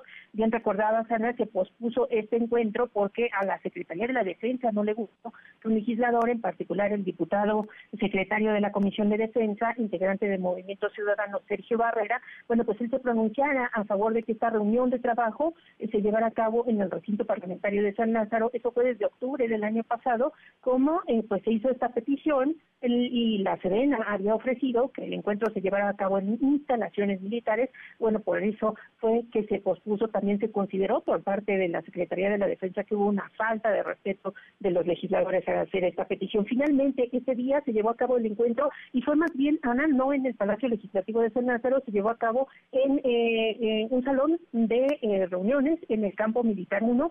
Ahí es donde los legisladores federales aceptaron reunirse esta tarde con el secretario Luis Crescencio Sandoval. Y bueno, pues bien decía Sana, uno de los temas centrales por los que se había convocado esta reunión para charlar con el secretario Sandoval por el tema del saqueo a los sistemas informativos de la Defensa Nacional, que habría dado a conocer información muy delicada con respecto eh, pues a distintos temas de la vida nacional, incluso información del presidente Andrés Manuel López Obrador. Bueno, pues hoy se llevó a cabo. Y el propio diputado Sergio Barrera, que eh, pues dijo ya, se aclaró que él no le faltó al respeto a las Fuerzas Armadas en ningún momento, a la Secretaría de la Defensa ni al señor secretario eh, Crescencio Sandoval. Bueno, pues hoy contó muy brevemente el diputado Barrera de que hablaron con el secretario de la Defensa, quien les habría dicho a los congresistas que no hubo daño a la seguridad nacional con el saqueo de este eh, colectivo internacional llamado Guacamaya, a las informaciones, a la información, a los datos que tiene la FEDEN en su poder. Vamos a escuchar al diputado Sergio Barrera. Se comprometió también a tener mucho más diálogo con la Cámara de Diputados. Eh, se aclaró que en ningún momento fui respetuoso y que sobre todo pues están en pro de poder construir y trabajar, sobre todo cuando vayan a presentar leyes, poder tener mucho más diálogo, que es muy importante desde tiempo antes para trabajarlas en conjunto jurídicamente pero también nos aclararon acerca de pues, las filtraciones de Guacamaya, hasta qué nivel fueron, si se comprometió que afortunadamente no, la seguridad nacional, tuvimos pláticas sobre el tren Maya y los proyectos prioritarios algo de lo que platicaron los legisladores federales con el secretario de la Defensa y el sonido ambiente que se escuchaba en, detrás de la voz del diputado Sergio Barreras porque venía conduciendo su automóvil al salir de esta reunión en el campo militar. Y también se refirió, Ana, perdóname, sí, te interrumpí. No, no, no, adelante, te estaba escuchando. Me dio risa lo de lo del, lo del volumen, la, música que traía el, diputado. Sí, es que eh, quiso dar su comentario porque generalmente en estas reuniones con la Secretaría de la Defensa o en la Comisión Bicameral de Seguridad Nacional es así, son em, secretas las informaciones que se traten en esas reuniones y difícilmente los congresistas van a conocer qué platican con pues, estos titulares de áreas estratégicas del gobierno federal, la defensa y la marina sobre todo. Él también habló brevemente y fue a través de redes sociales de lo que se trató en este largo encuentro con el secretario de la Defensa, fue el vicecoordinador de la bancada del Partido del Trabajo, el diputado Gerardo Fernández Noroña, quien mm, detalló también que la reunión duró poco más de cinco horas, señaló que fue estupenda y exhaustiva, esto lo dijo el diputado Noroña en su cuenta en la red social de Twitter, y bueno, pues eh, también se quejó el diputado Noroña de la posición que llevaron los legisladores de la oposición a este encuentro eh, con la Sedena en instalaciones militares respecto a que, pues en este caso la oposición no le dijo nada, no le criticó nada, al secretario de la Defensa por la militarización del país que siempre se acusa en el Palacio Legislativo de San Lázaro, para estar como pues invitados, en este caso de la Sedena, a esta reunión de trabajo, pues ahí sí no hubo reclamos sobre la militarización. Los ah, congresistas no dieron más detalles, Ana, de este encuentro, más que lo que comentó el diputado Barrera sobre este tema crucial que era el centro del motivo de la reunión con el secretario, era el tema Guacamaya. Oye, Angélica, pero pues finalmente, eh, para decirlo así como, eh, eh, pues muy, muy sencillamente, ganó el secretario de la Defensa en el sentido de que, pues finalmente fueron los diputados los que fueron a verlo al campo militar, ¿no? Se dieron, sí se dieron los diputados, porque de otro modo, se entiende, Ana, no habría aceptado el titular de la defensa acudir al Palacio Legislativo de San Lázaro, al menos no a rendir ese tipo de cuentas quizás si hubiera sido para alguna ceremonia protocolaria, algún otro evento, pues podría haberse presentado el secretario en, en la Cámara de Diputados, pero para rendir cuentas, eso sí no. Bueno, pues ahí está. Gracias, Nor. Este, Angélica. A ti, hasta luego. Un abrazo, gracias. Oigan, se cumple un mes de la desaparición del abogado Ricardo Lagunes y del defensor comunitario Antonio Díaz Valencia. Ellos desaparecieron el 15 de enero de este año. Estaban participando en una asamblea de comuneros en Aquila. Eh, eh, desaparecieron en, el límite entre Michoacán y, Colima.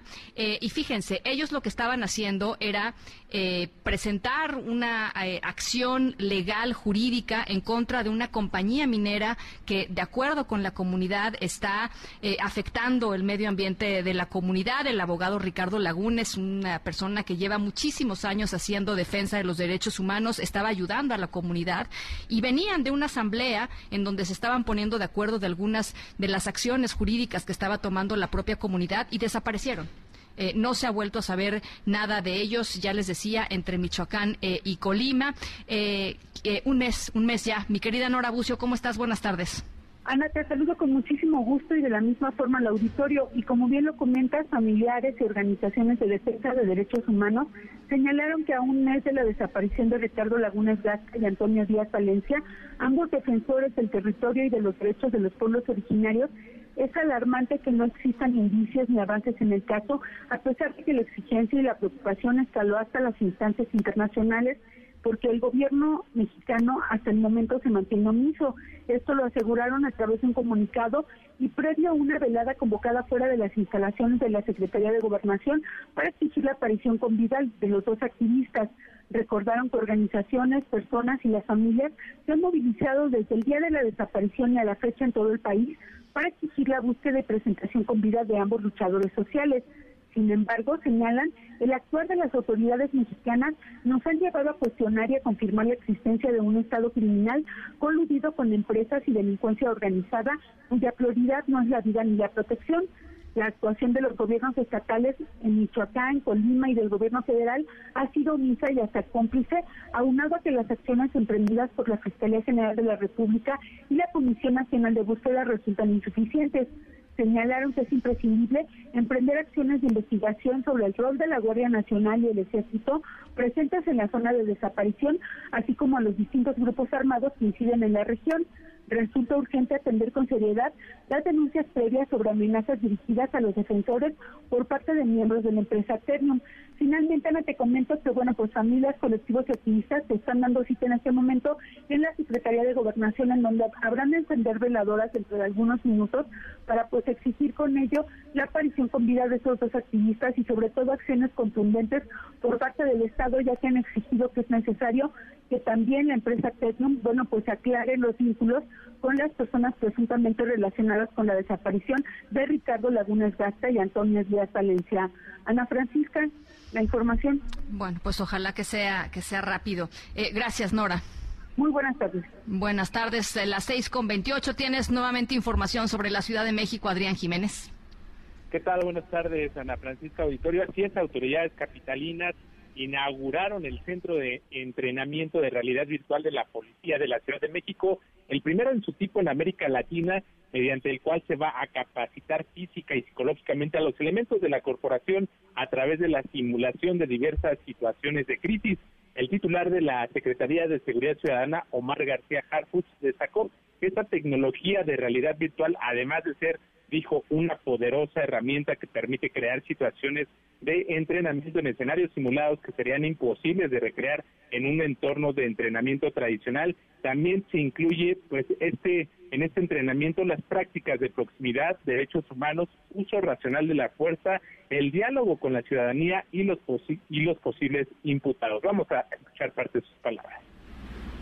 Al utilizar esta tecnología, nuestras compañeras y compañeros pueden practicar y mejorar habilidades de toma de decisiones, resolución de conflictos y coordinación en situaciones de alta presión. Además, la realidad virtual también ayuda a los elementos a desarrollar la empatía y la capacidad de entender las perspectivas de otras personas en situaciones de conflicto, lo cual es crucial para construir relaciones más sólidas y respetuosas con la comunidad a la que servimos. En tanto, la jefa de gobierno, Claudia Sheinbaum, refirió que el monto de inversión que se estima en 60 millones de pesos se va a recuperar en un par de años y ello dijo permitirá contar con la policía mejor capacitada del país. El Centro de Entrenamiento de Realidad Virtual de la Ciudad de México se suma a los que ya se utilizan en Nueva York y Los Ángeles en Estados Unidos, así como en Israel. Esta tecnología permite elegir para el de entrenamiento distintos escenarios ambientales como escuelas, centros comerciales, restaurantes, autopistas, campos de tiro personalizado, aviones y de igual manera se pueden utilizar las herramientas para recrear escenarios reales, por ejemplo, el centro histórico. Ana Francisca, la información que les tengo. Muchas gracias, Adrián. Buenas tardes. Gracias, muy buena tarde, las seis con treinta. Ana Francisca Vega, NMBS Noticias.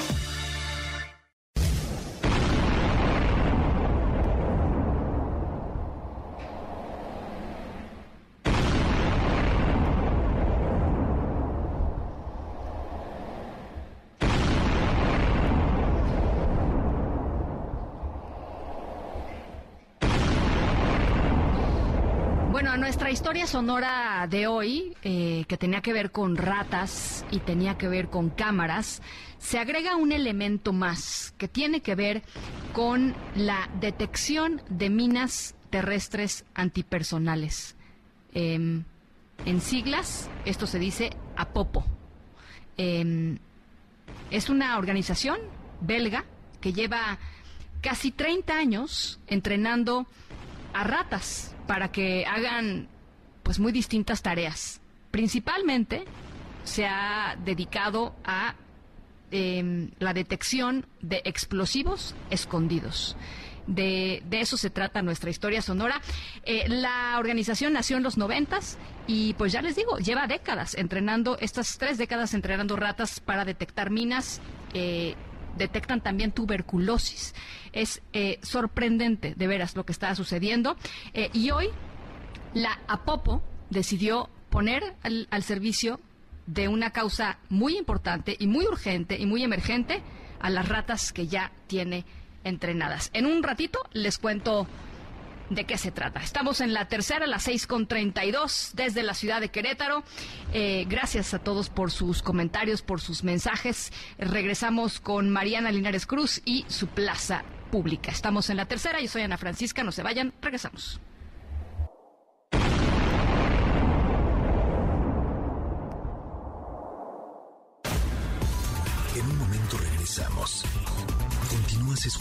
A Ana Francisca Vega por MPS Noticias. Continúas escuchando a Ana Francisca Vega por MPS Noticias. Plaza Pública. Mariana Linares Cruz. La mujer debe ser bonita, la mujer debe ser callada, se mira y se toca y no dice nada. De repente sentí algo, llegó por mi espalda, me sacudió voces fuertes, tan enojadas. Pañuelo en mano para nombrar a cada mujer desaparecida, a cada muerta solitaria por quien no hicimos nada esto no va más. No callaremos y aquí presentes tus viejas maneras de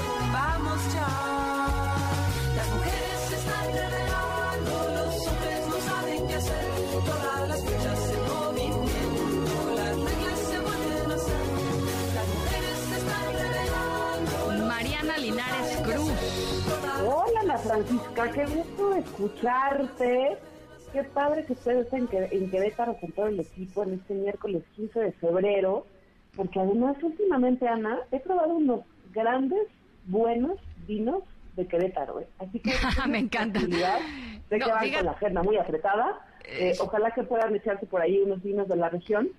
Y pues vamos con la recomendación, Ana. Eh, no sé si te pase a ti, pero a mí cuando leo un título o veo el título de una película de un libro, de una obra, y el título, solo el título, me pega en el alma, como popularmente se dice, pues me engancho, ¿no? A veces, Ana, ese título es suficiente para acercarme a, lo que está presentando esa obra, esa película, ese libro. Pues fíjate, Ana, que así me pasó con el título, Dios te hará invencible con esta espada. ¿A poco no? ¿Qué título? Pues muy contundente, ¿no? Invencible con esta espada. Muy, muy contundente, muy contundente. ya, nos gustó. Pues ese es el título, Ana, de la obra de teatro que quiero recomendarles, que además está en Querétaro, se creó en Querétaro, en un espacio muy, muy, muy especial en Querétaro, que es el Foro de la Fábrica, y es una obra de teatro, Dios te hará invencible, con esta espada, dirigida por Alonso Barrera y protagonizada por la tremendísima intérprete María Aura Boullosa. Alonso y María viven en Querétaro hace tiempo.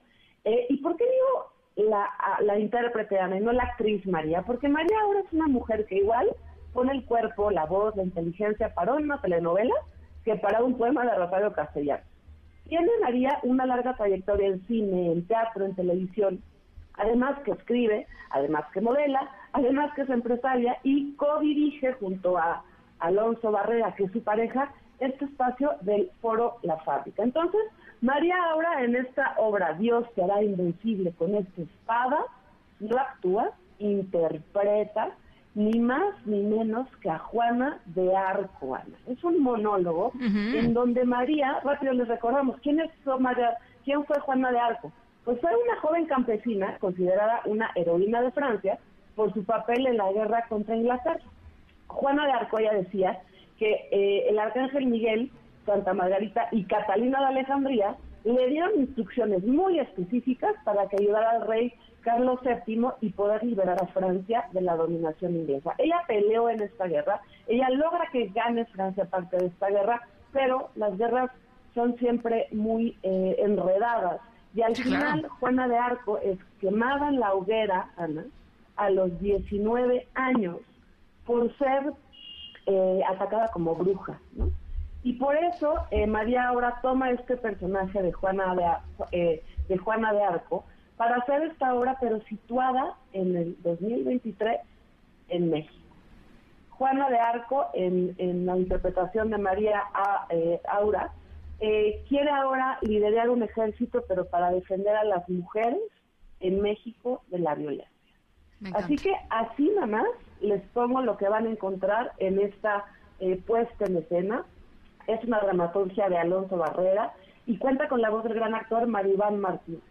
Muy importante, Ana, decir que eh, este teatro, el Foro de la Fábrica, es ya un lugar emblemático de la de la, de la escena en, en Querétaro, porque todos los actores y dramaturgos que son de Querétaro tienen ahí un espacio muy especial para hacer teatro. Y recordar también que México, Ana, no lo digo yo, lo dice el mundo entero, es uno de los espacios más importantes para el teatro porque hay diversidad, hay mucho tono, hay un montón de obras, pero falta algo que es el público. Así que vayan a ver esta obra de teatro, sean ese público eh, curioso y quiere descubrir qué es lo que están haciendo en su lugar, porque además está apoyada por el sistema de apoyos a la creación eh, y proyectos culturales del FONCA, pero que si no el público, Ana, pues simplemente estos fondos también se van a empezar a acabar. Vayan a ver Dios te hará invencible con esta espada, está en el foro de la fábrica, la, eh, sus, redes es Dios te hará invencible todos los sábados y domingos, 7 de la noche, ahí donde estás tú, en Querétaro. Oye, me encanta, además, estoy viendo su, su cuenta de Instagram, es eh, la fábrica Teatro MX. Eh, y de veras vean qué bonito espacio. O sea, eh, si no lo han conocido, vayan a conocerlo. Creo que vale muchísimo la pena. un espacio, pues esto, muy bonito. Eh, visualmente muy colorido, con unos murales padrísimos, este, unas frases increíbles pintadas por ahí. En fin, creo que vale, vale de veras mucho la pena darse la vuelta. Así es que encima de todo, ¿no? Este, pues estar en un lugar bonito que mejor. Totalmente, es ya una visita. Vayan, visiten. Y además van a encontrar siempre una obra de Querétaro. Y además, ahorita, María Aura es Juana de Arco en Dios que invencible, con esta espada que no se pueden perder, porque nos deja claro por qué algunas cosas, después de tantos y tantos y tantos años, siguen siendo vigentes. Bueno, pues ahí está, una recomendación para toda la gente que nos está escuchando aquí en Querétaro. Gracias, Mariana Linares Cruz. Gracias, Ana. Un abrazo para ti. Hasta luego. Un abrazo. Francisca Vega, en MBS Noticias. Bueno, y ahora sí, estando en sus terruños, eh, no podíamos perder la oportunidad de conversar esta tarde con el gobernador de Querétaro, Mauricio Curia, a quien agradezco muchísimo estos minutos, gobernador. Francisca, ¿cómo estás? Bienvenida al estado más hermoso del mundo. Muchas gracias. A tus órdenes. Estoy contenta de, platicar de platicar contigo, eh, gobernador. Hay muchos temas. Quisiera primero eh, hablar un poquito sobre lo que está sucediendo en Querétaro en términos de la de la inversión extranjera. Todos estos temas que tienen que ver con, por ejemplo, la posibilidad de que vengan eh, grandes marcas a, a, poner aquí sus plantas. Estoy pensando, por ejemplo, en Tesla que se la andan peleando por ahí. ¿Qué nos puedes platicar al respecto, gobernador? Mira, yo soy un vendedor, toda mi vida he sido comerciante, siempre he sido vendedor y te puedo decir que tenemos el mejor producto del mundo, que es Querétaro, en el mejor momento coyuntural que tiene el país, que es lo que está pasando en todo el New Show que está viniendo de las, de las empresas chinas que pueden llegar a Querétaro. Y, este, y cuando me voy cuando voy a vender y que salgo a Alemania y digo, venga, a invertir a Querétaro, vamos a España, Estados Unidos, y me piden una gran cantidad de cosas. Oye, yo te doy algo que no tiene ningún otro estado, que es Querétaro, que está llena de queretanas y queretanos y que es la mejor mano de obra y calidad de mano de obra que existe en todo el país. No es nuevo, es Querétaro se ha ido forjando desde hace muchos años, gracias también, en gran parte, al sector empresarial, al sector académico y un gobierno que da las condiciones necesarias para que llegue la inversión no solamente en la parte logística donde estamos, que atraviesa aquí la carretera 57, que es la más importante del país, cerca de la capital, es decir, sino también eh, toda la parte de la condición jurídica que tiene Querétaro. Querétaro le apostamos mucho a la seguridad jurídica. Tenemos el primer lugar en el World Justice Project como el lugar donde eh, eh, mejor lugar de, que tiene certidumbre jurídica. Tenemos 27 años sin ninguna huelga en Querétaro. Dice que hay una buena relación, una buena empatía entre el sector entre el sector patronal y el sector obrero.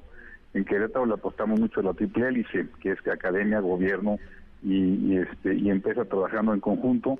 Y es lo que nos ha traído una gran cantidad de empresas. Por ejemplo, Estados Unidos en los últimos años ha metido más de 7 mil millones de dólares de inversión. Eh, nuestro segundo inversionista más fuerte es España y después es Alemania. Y las empresas que van llegando, nuestro mejor vendedor es, es, que se van ampliando las empresas que se quedan en Querétaro. Eso te dice que somos un lugar eh, amigable para las inversiones. Y yo como empresario que he sido toda mi vida, estoy consciente que la única forma de bajar la pobreza es la empresa y poder apoyar a la gente con sueldos que puedan ir subiendo en la medida que haya más demanda laboral y que seamos más productivos.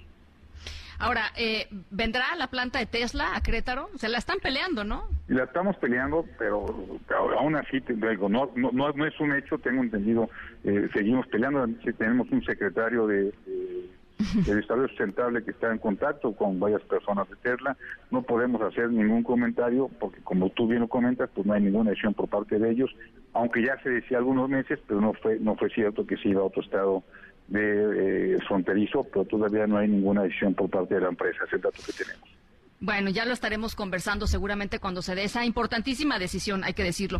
Eh, eh, gobernador, eh, en este tiempo en donde has estado al frente del Poder Ejecutivo aquí en el Estado, ¿cuál ha sido el mayor desafío? estoy pensando, por ejemplo, en momentos como em, cuando sucedió el tema del estadio de la corregidora el 4 de abril del, del 2022. En fin, que, hasta el momento, digamos, ¿cuál ha sido tu eh, yo, he tenido tres, momentos muy complicados. El, momento más complicado de mi vida profesional, sin lugar a dudas, es lo que sucedió el 5 de marzo, que ya va a cumplir un año, con lo del estadio, que veníamos saliendo de la pandemia y que pasó lo que nunca nos imaginamos que podía pasar en Querétaro. Y hablamos con la verdad, agarramos al todo por los cuernos y, dijimos que gracias a, Dios y que gracias de verdad que no hubo muertos y que eso este pues salíamos y la gente por más que, que le decíamos una gran cantidad de personas oportunistas que nos decían todo lo contrario. Me pasó algo muy fuerte con mi hijo eh, eh, tengo un hijo que estuvo estudiando fuera del país y, me, escribía y me decía oye es que me están poniendo en redes sociales que qué se siente tener un papá que es asesino y que guarda y que guarda muertos etcétera y eso pues, como familia nos lastimó mucho pero bueno sabemos que nos metimos a esta chamba y sabemos que tenemos que responder a la gente, pero la gente que nos conoce pues, sabe perfectamente bien que yo nunca tendría corazón de hacer algo así, aparte, aparte que en Querétaro, pues eso de esconder muertos aquí no se puede. Y por otra parte, las lluvias, el primero de octubre, el día que tomé protesta del 21, nos llegó una gran cantidad de lluvias, donde hubo seis personas que perdieron la vida, dos muchachos ahí en una calle en el municipio de Corregidora que me lastimó mucho, y después un tema muy preocupante con una chiquilla que, que fue secuestrada y violada y, y desgraciadamente perdió la vida y eso también ha sido cosas que me marcaron en la parte personal y bueno, por supuesto que agarramos al desgraciado este está en la cárcel. Eh, la verdad es que son las cosas que, te- que, me, que más me han sembrado durante este año y medio que llevo como gobernador. Ahora, yo sé que estás eh, concentrado en, Querétaro, pero pues eh, indiscutiblemente hay presencia nacional. Eres uno de los gobernadores mejor evaluados del país.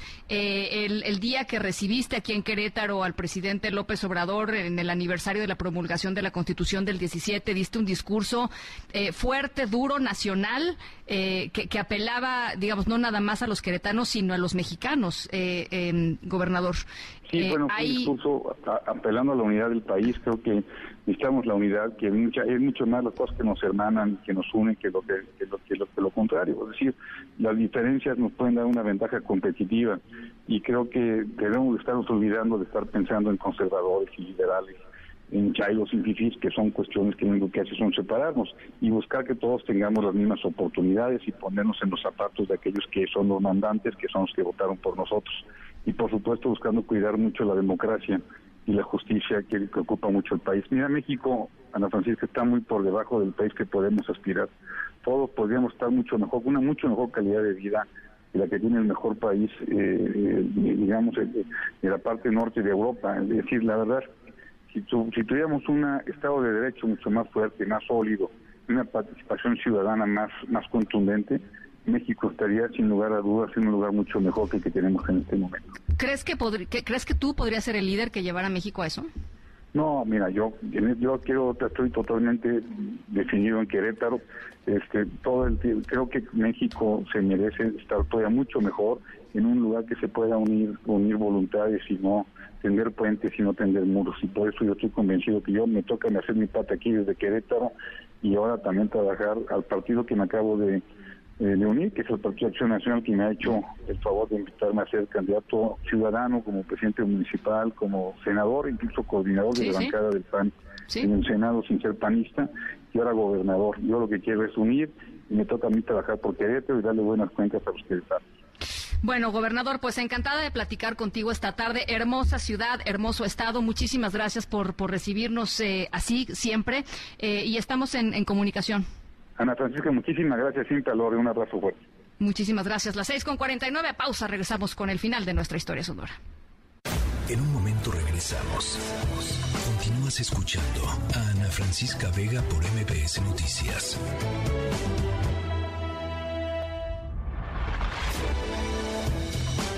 Ya estamos de regreso. Ana Francisca Vega en MBS Noticias.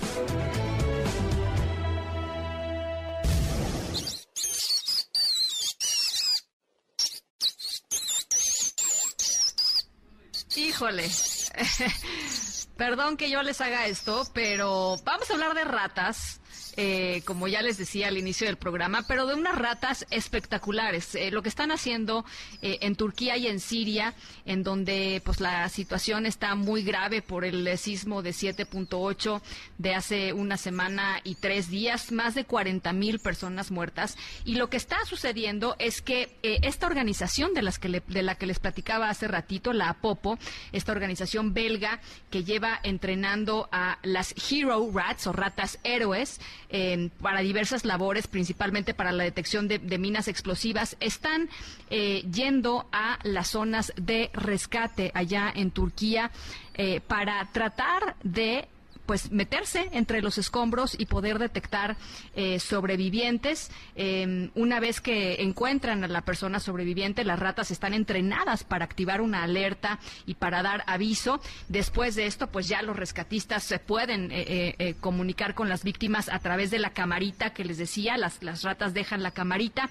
y un micrófono eh, de los, en los chalequitos que le ponen a las propias ratas. Son ratas grandes, son ratas de más de un kilo y medio la cara que hicieron por acá, este, pues sí, la verdad sí está rudo, pero bueno, están salvando vidas, eh, el periodo de entrenamiento es durísimo, y empezaron, pues ya les decía, hace, pues hace varios, varias décadas, así es que esa es nuestra historia sonora de hoy. y pues nada, esperando que la situación en Turquía y en Siria de alguna manera mejore.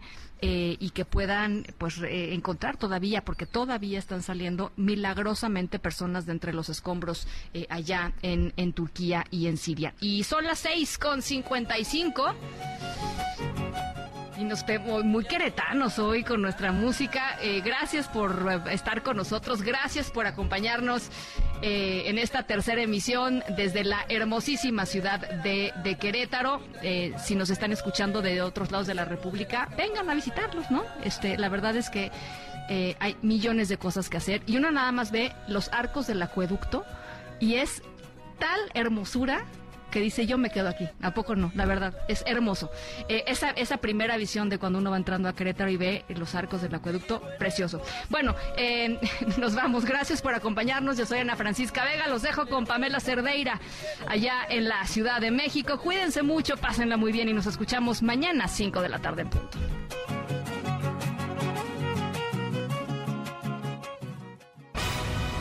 MBS Radio presentó Ana Francisca Vega. Información para todos. MBS Noticias.